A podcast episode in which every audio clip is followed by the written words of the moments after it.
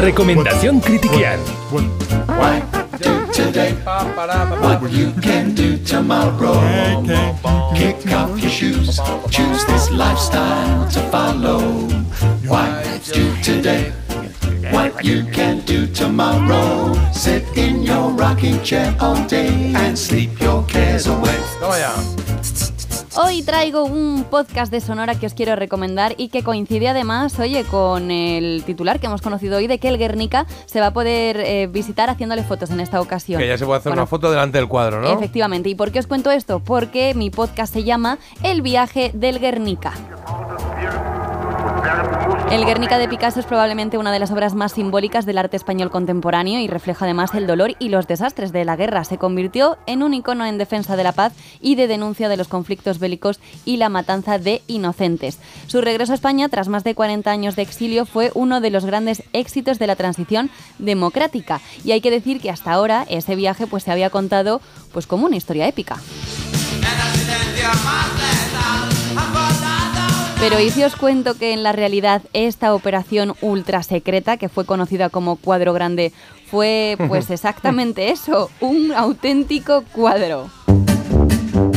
Era verano y estábamos de vacaciones todos. Y entonces ahí llaman y dicen que te vengas, que tienes que ir a Nueva York. Que hay que traerse el Guernica, pues venga, vámonos. Dos españolitos, concretamente eran dos menuditos, bajitos. Las cosas que había que hacer, había que hacerlas. Y se hacían. El viaje del Guernica. Y nos fuimos a hablar con el MoMA, Fuimos como unos guiris normales, que hemos venido a recoger esto. como unos chulillos. Pues sí, todo está bien, pues ya está todo bien, más magnífico.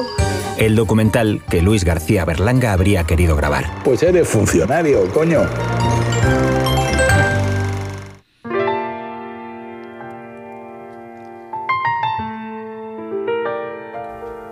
De verdad que no he podido disfrutar más con la historia que se narra a lo largo de los cuatro episodios que conforman este podcast y que narra, como ya habéis podido escuchar un extracto, las aventuras de dos funcionarios españoles que en agosto de 1981 recibieron una llamada repentina con la misión de traer de vuelta el Guernica.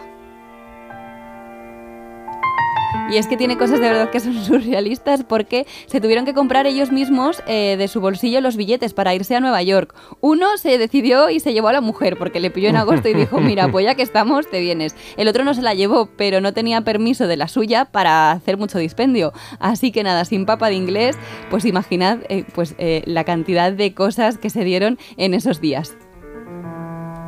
Encima, como hemos escuchado, las voces que hemos escuchado son de sus propios protagonistas, está narrada por ellos, Álvaro Martínez Novillo y José María Cabrera, que eran los funcionarios que protagonizaron esta gesta.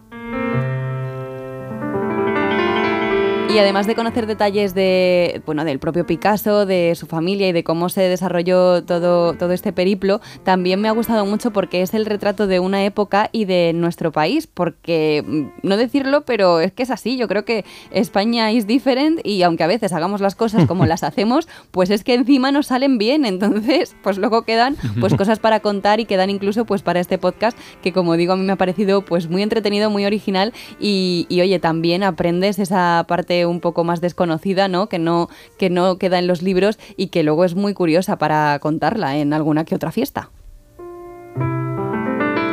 Le he puesto siete croquetitas Toma ya. y, y de verdad que os va a encantar tanto si os interesa el mundo del arte como el mundo de las cosas surrealistas en general.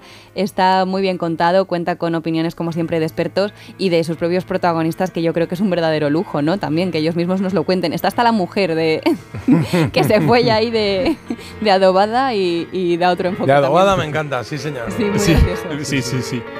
Oye, que eh, hay que recordar que Sonora desde ya, desde este verano, es en abierto. Ya no hay que pagar cuota, ya podéis entrar y escuchar todos los podcasts que os hemos recomendado sin necesidad de pagar ninguna cuota.